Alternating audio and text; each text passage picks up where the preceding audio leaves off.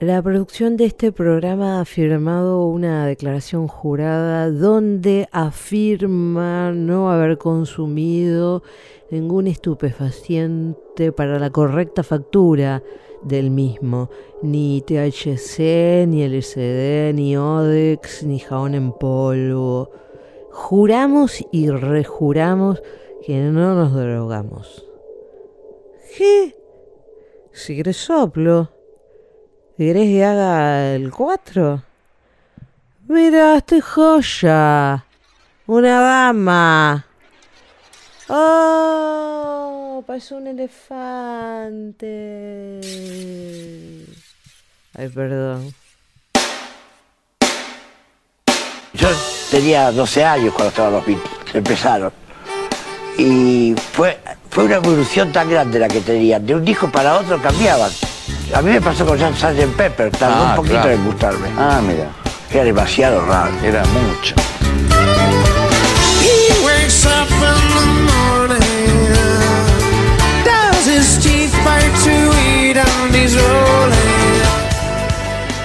Respecto de los Beatles, para que no se crean que estoy tan separado de ustedes.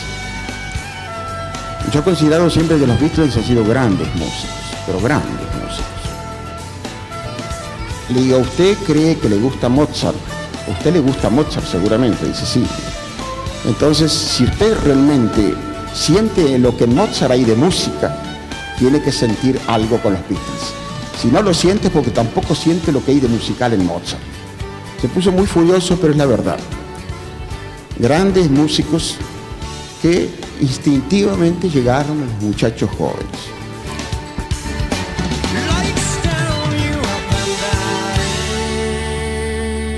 Si una noche de invierno, Sgt. Pepper.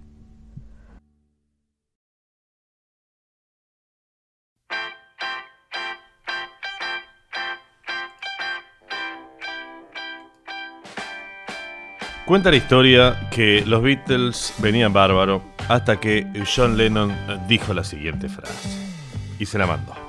Beatles as though those other Beatles, like other people says. I just said they are having more in, more influence on kids and things than anything else, including Jesus. But I said it in that way. La verdad es que John tenía razón, como lo explican Paul y él mismo después, la frase fue sacada de contexto. John en realidad hablaba del retroceso de la religión en Inglaterra, decía, hoy la religión ya no es tan popular como antes, y en eso tenía razón. Los Beatles, la televisión, todo es más popular que Jesús.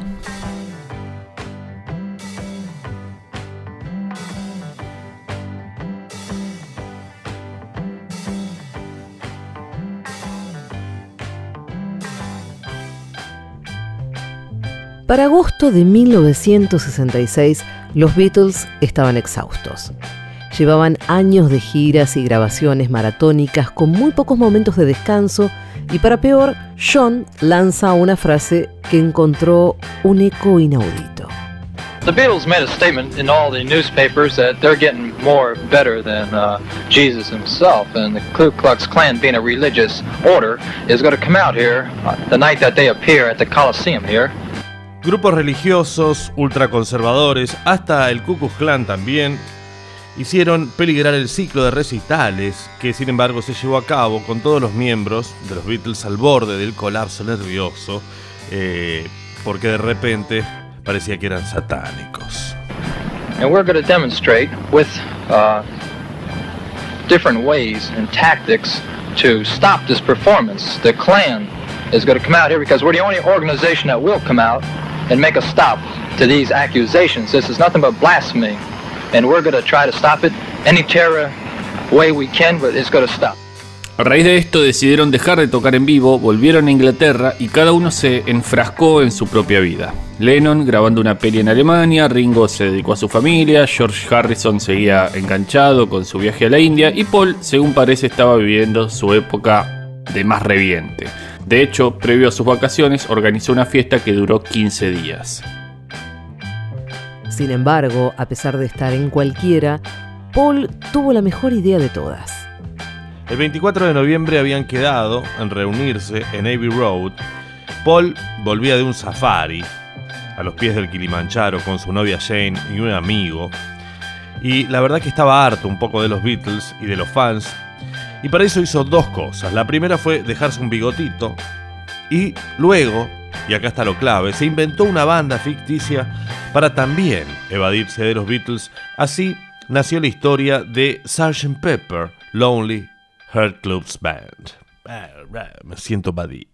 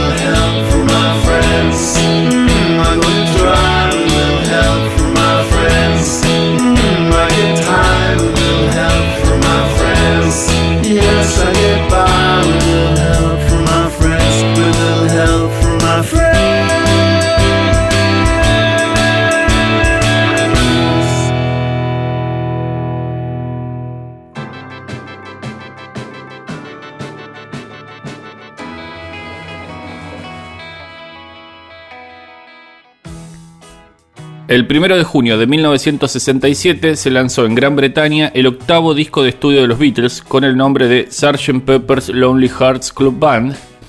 La expectativa desde ya era altísima. No solo era un disco nuevo de una de las bandas más grandes del mundo, sino que nadie sabía para dónde iban a salir. No lo vieron venir.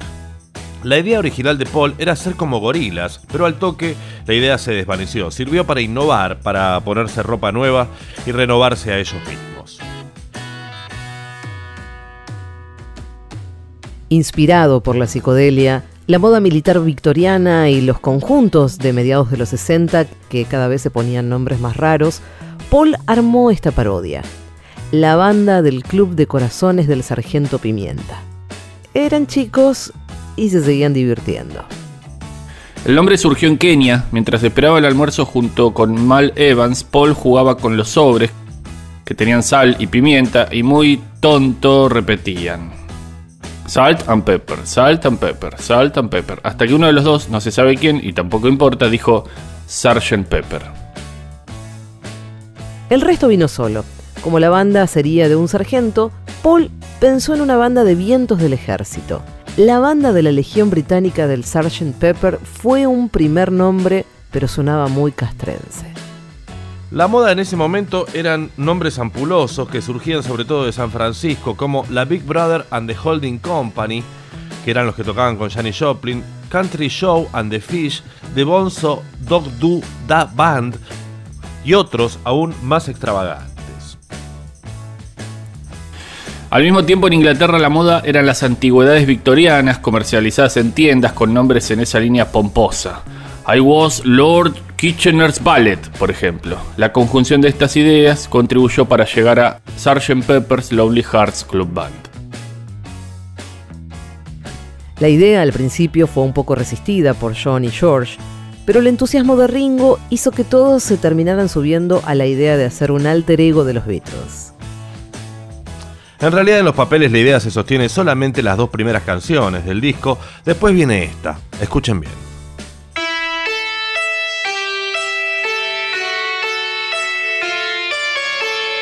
Picture yourself in a boat on a river with tangerine trees and marmalade skies.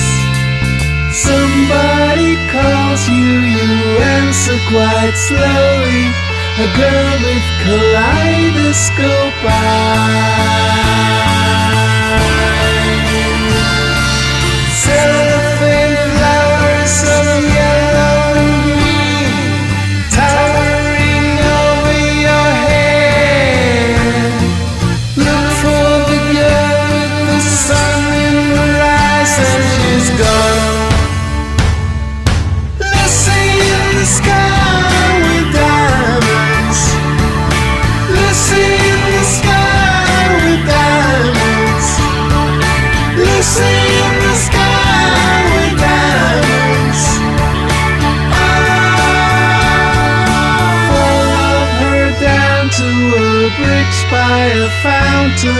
A rocking horse people eat marshmallow pies. Everyone smiles as you drift past the flowers that grow so incredibly high.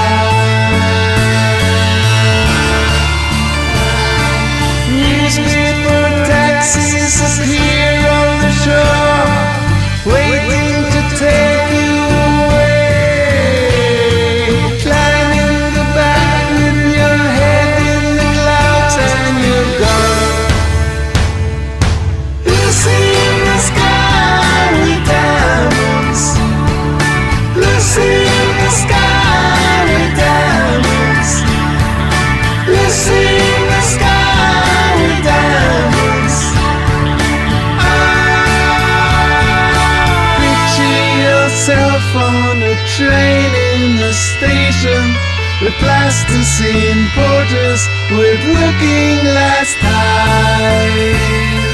Suddenly someone is there at the turnstile.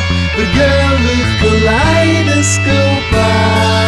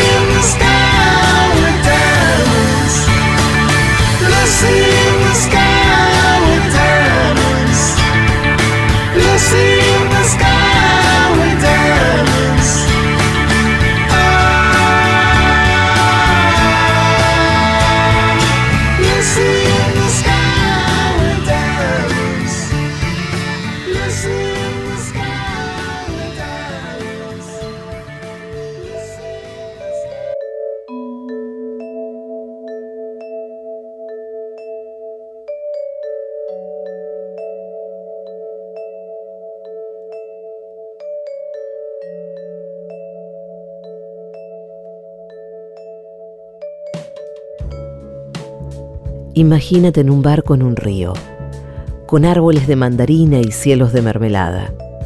Si alguien te llama, respondes muy despacio. Una chica con ojos de caleidoscopio. Flores de celofán amarillas y verdes se elevan sobre tu cabeza. Busca a la chica con el sol en sus ojos. Y se fue. Ahora, seguir hasta un puente junto a una fuente, donde la gente en columpios de caballos come pasteles de malvavisco. Todo el mundo sonríe mientras pasas por las flores, que crecen tan increíblemente alto.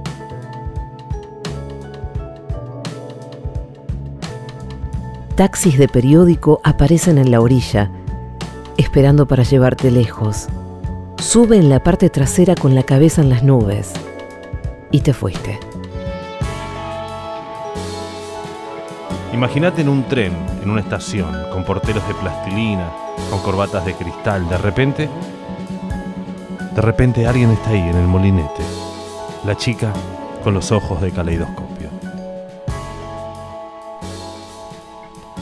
Lucy en el cielo con diamantes.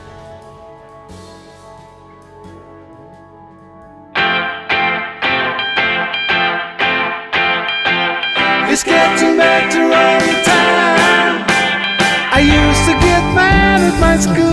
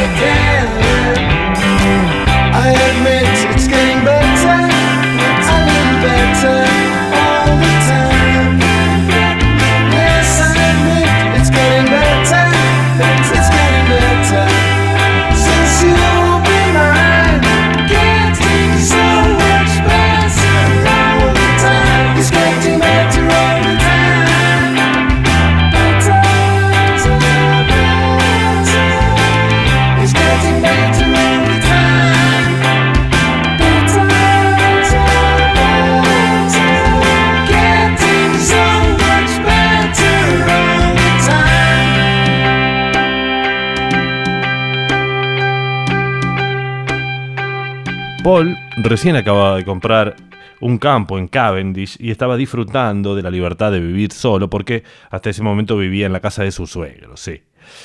Y entonces compuso mientras arreglaba Cavendish Fixing Hole. El día que grabaron Fixing pasó algo extraño. Un rato antes de salir para el estudio, llegó a la puerta de Cavendish un joven que se presentó a sí mismo como Jesucristo. Paul pensó que si ese joven era en verdad Jesús, no sería yo quien lo echara a la calle, así que lo invité a tomar una taza de té. Al acercarse la hora de salir para el estudio, el pibe no se iba, con lo que Paul lo invitó a presenciar la grabación de la canción. Le parecía inofensivo este Jesucristo. A todos les causó gracia que el mismísimo Jesús compartiera el estudio con ellos. El supuesto Jesús presenció la grabación en absoluto silencio y luego desapareció, sin que nadie lo advirtiera.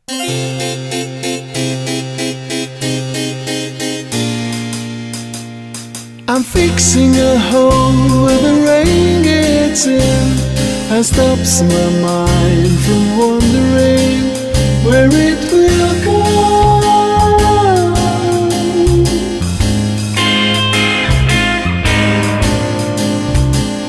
I'm filling the cracks that ran through the door and kept my mind from wondering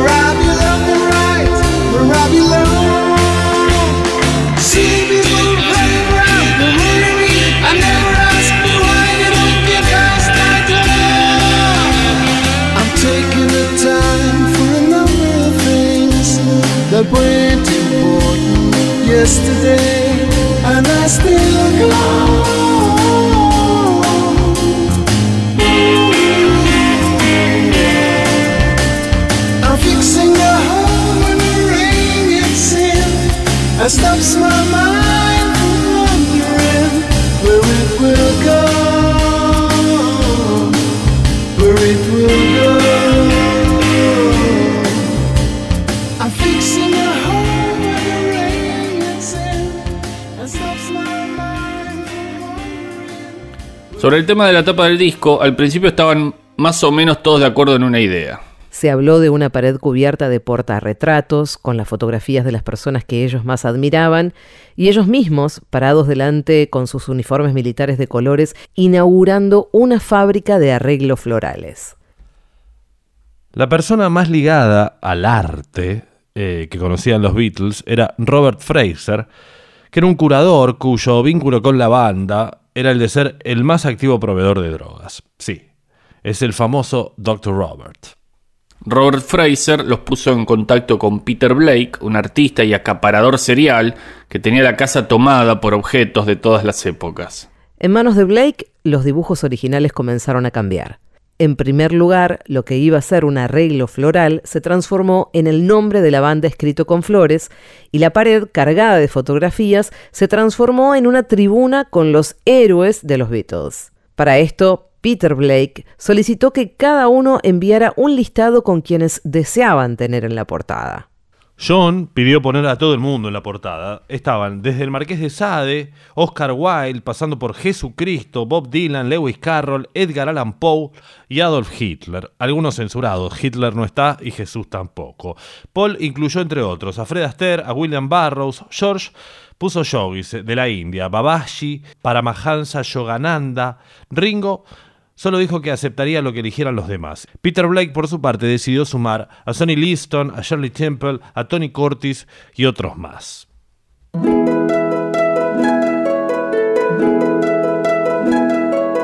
Wednesday morning at five o'clock as the day begins.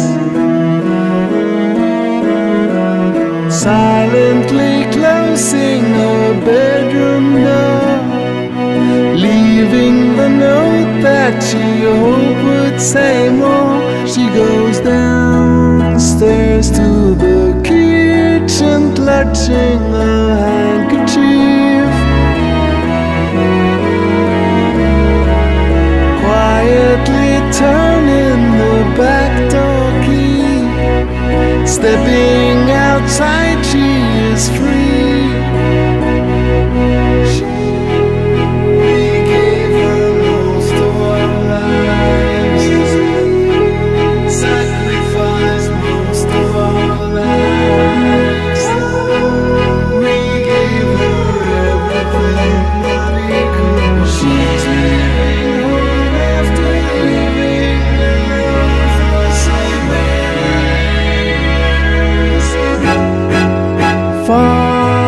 Snores as his wife gets into a dressing gown. Picks up the letter that's lying there, standing alone at the top of the stairs. She breaks down and cries to her husband, Daddy, I'll baby's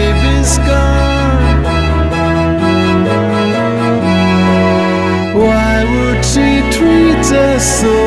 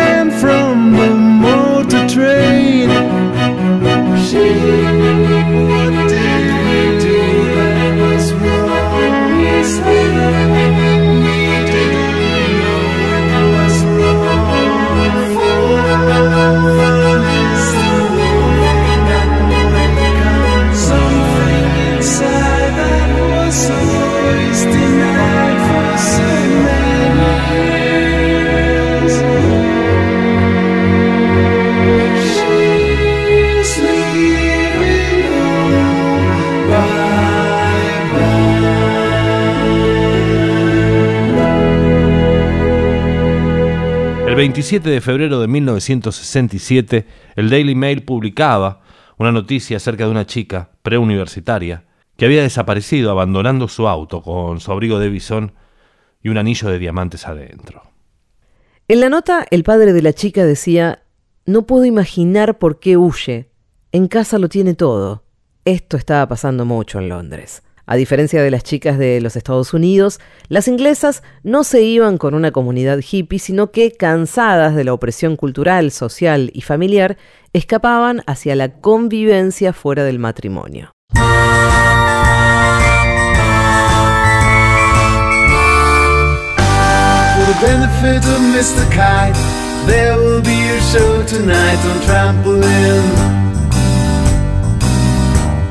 The Hendersons will all be there. Lay the paddle, Frank is here. What a scene! All the men and horses, hoops and guiders, lastly through a hogshead of real fire.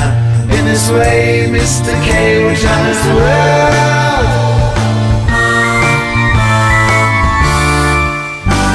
We're celebrating Mr. K performs his feat on Saturday at Bishop's Gate. The Hendersons will dance and sing as Mr. Kite fly through the ring. Don't be late. Mrs. K and H will show the public their production will be second to none. And of course, Henry the Horse dances the waltz.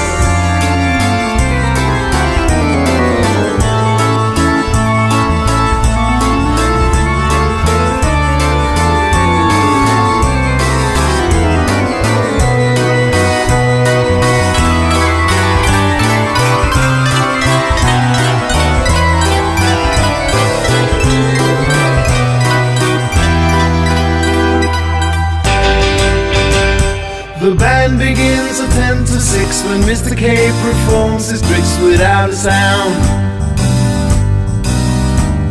And Mr. H will demonstrate and that Somerset will undertake on solid ground. Having been some days in preparation, a splendid time is guaranteed for all. And tonight, Mr. Kite is topping the bill.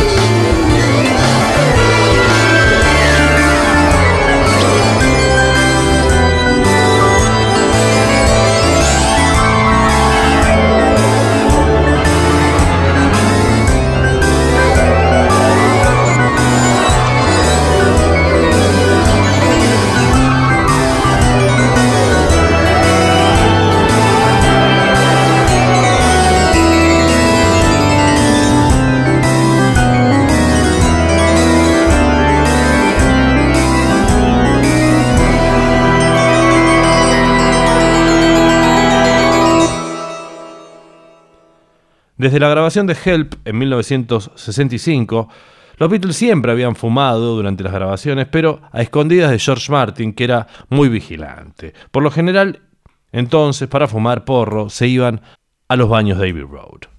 Pero según comenta Paul en el libro de Barry Miles, Paul McCartney hace muchos años, a partir de Sgt. Pepper, en los baños se empezó a ver cocaína. El ácido, muy inmerso en la cultura de la época, no lo consumían durante las grabaciones, aunque Lennon tuvo una mala experiencia con el LSD durante la grabación de Getting Better. George Martin cuenta en su libro El verano del amor que la grabación de la canción de Paul, que da nombre al disco, hizo cobrar vida al sargento.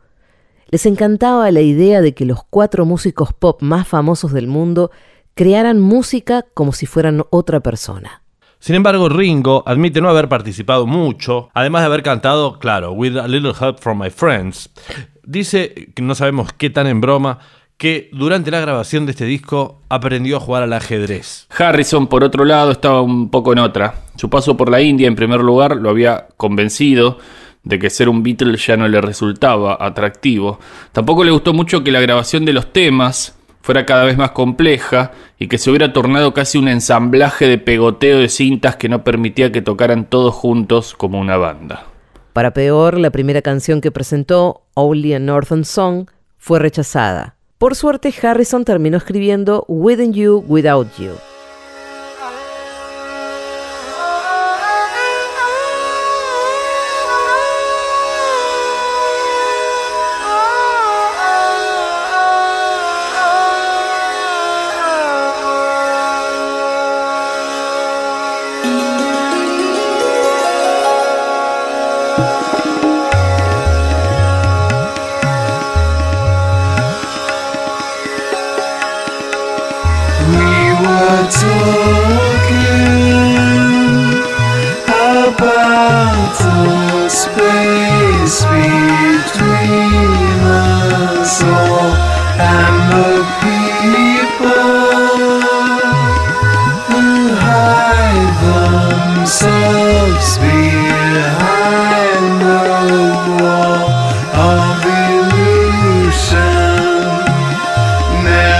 Glimpse the truth that it's far too late when they pass away.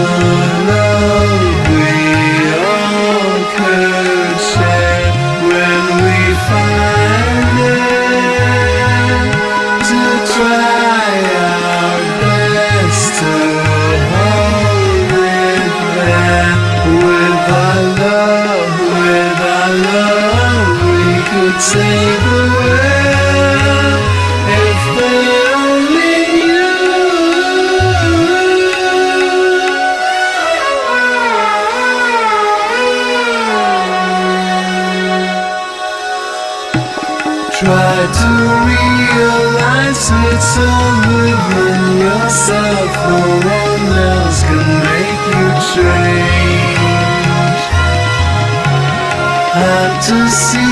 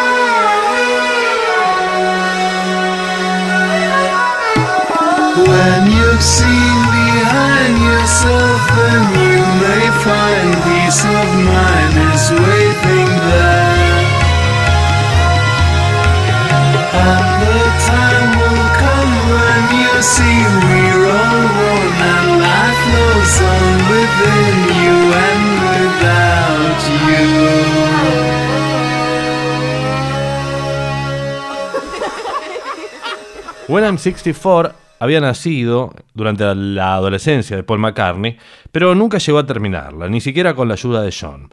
Veinte años después, cuando su tío Jim cumplía 64, Paul cantó la canción con la letra un poco mejorada. Hacia fines de ese año, la letra había sido elaborada con John, agregando toques de humor al mezclar la necesidad de cariño con la necesidad de alimentos o los nombres de los nietos imaginarios, Vera, Chuck y Dave, que eran los nombres populares en los barrios bajos de Londres. Pero el tema quedó abandonado hasta que George Martin, que siempre se hacía cargo de estas cosas, sugirió acelerar el tiempo. También aceleró la voz de Paul y llevó la melodía a una clave más alta. Los clarinetes hicieron el resto.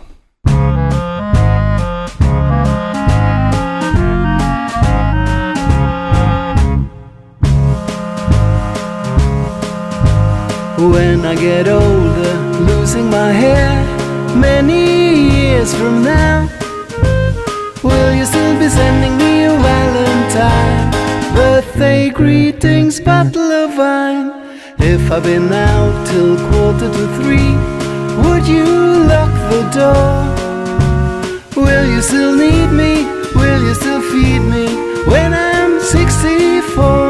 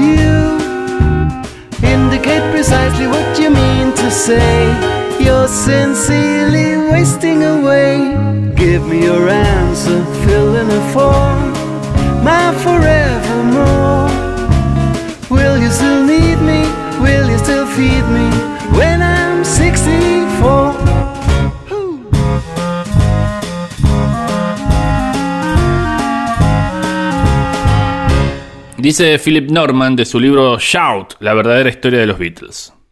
Todas las décadas producen exclusivamente uno o dos momentos verdaderamente excepcionales. Como norma, solo una guerra o una espantosa tragedia son capaces de trascender las preocupaciones de millones de seres humanos en un mismo instante, creando una sola y unánime emoción. En junio de 1967, dicha emoción se produjo no a consecuencia de la muerte o a la tragedia, sino como resultado de escuchar un disco gramafónico. Existen hoy millares de ingleses y norteamericanos capaces de describir exactamente dónde estaban y qué hacían en el momento en que escucharon por primera vez Sgt. Pepper Lonely Heart Clubs Band.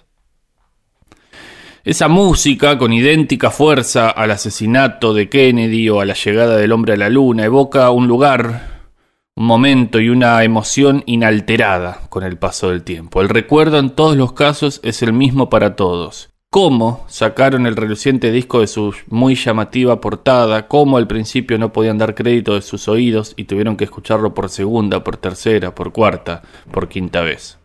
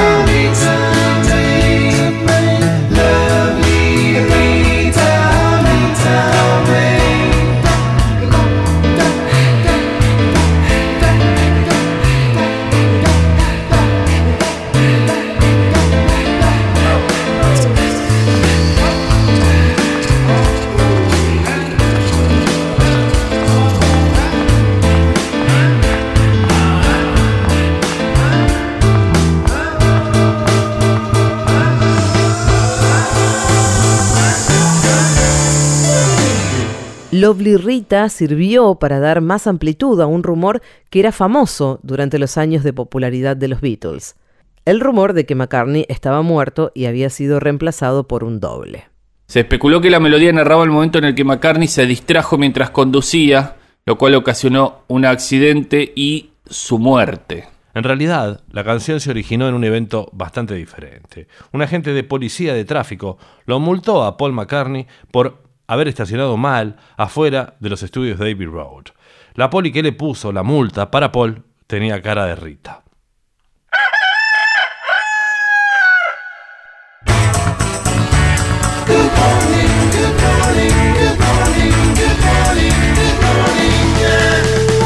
Nothing to do to save his life, call his wife in.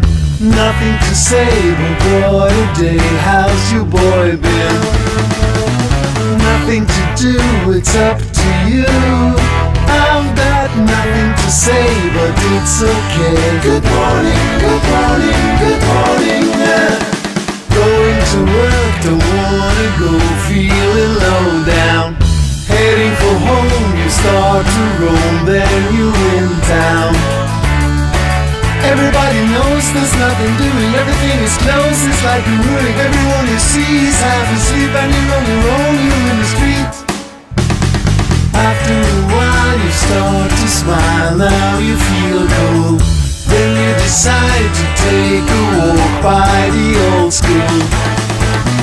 Nothing has changed, it's still the same. I've got nothing to say, but it's okay. Good morning, good morning, good morning.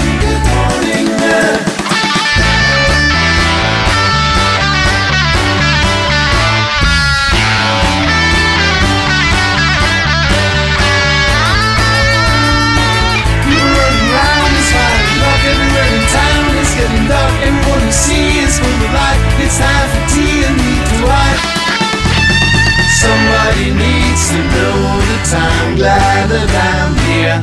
Watching the skirt, you start to flirt. Now you're in gear. Go to a show, you hope she goes. I've got nothing to say, but it's okay. Good morning, good morning, good. Good morning, good morning, good. Good morning, good morning. Good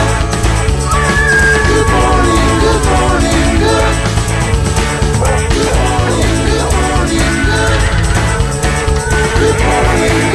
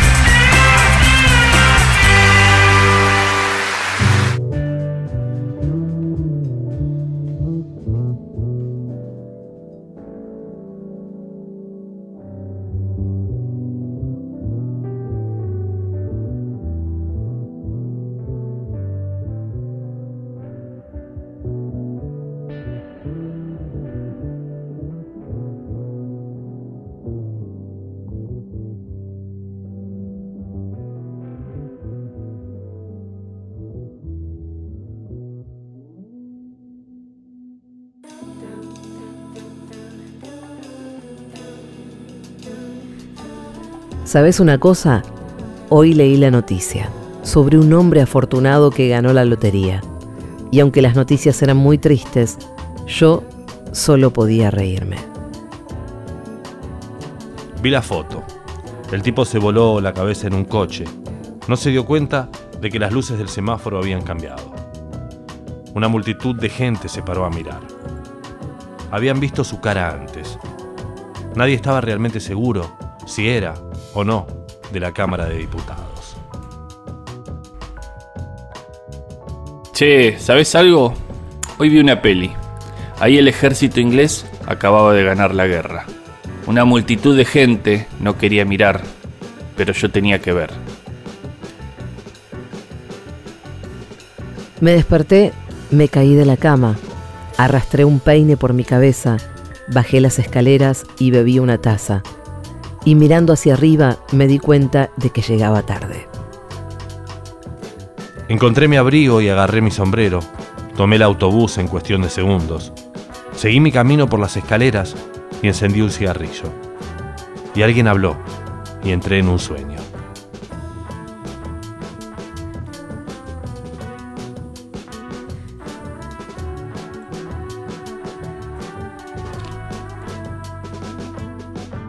Hoy leí las noticias de hoy, 4.000 hoyos en Blackburn, Lancashire, y aunque los agujeros eran bastante pequeños, tuvieron que contarlos todos. Ahora saben cuántos agujeros se necesitan para llenar el Albert Hall. A Day in a Life.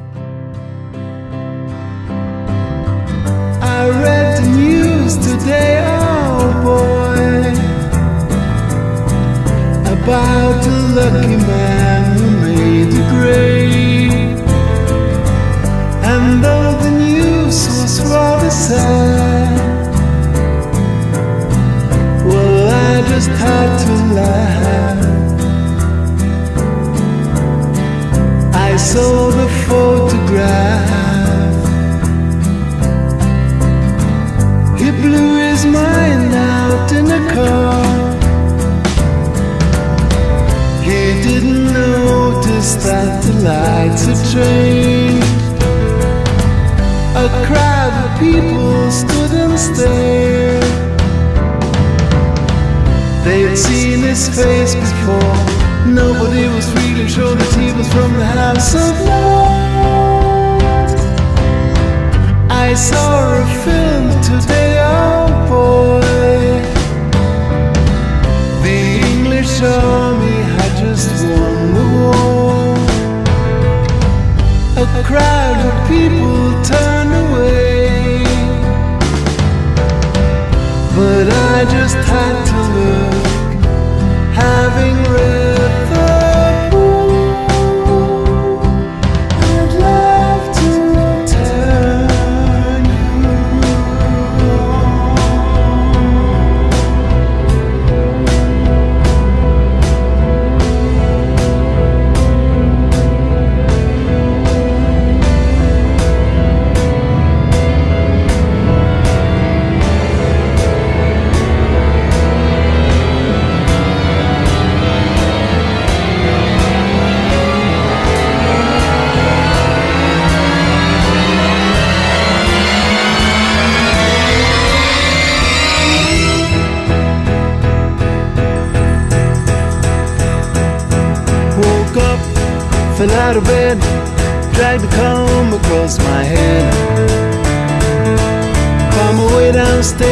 and drunk a cup.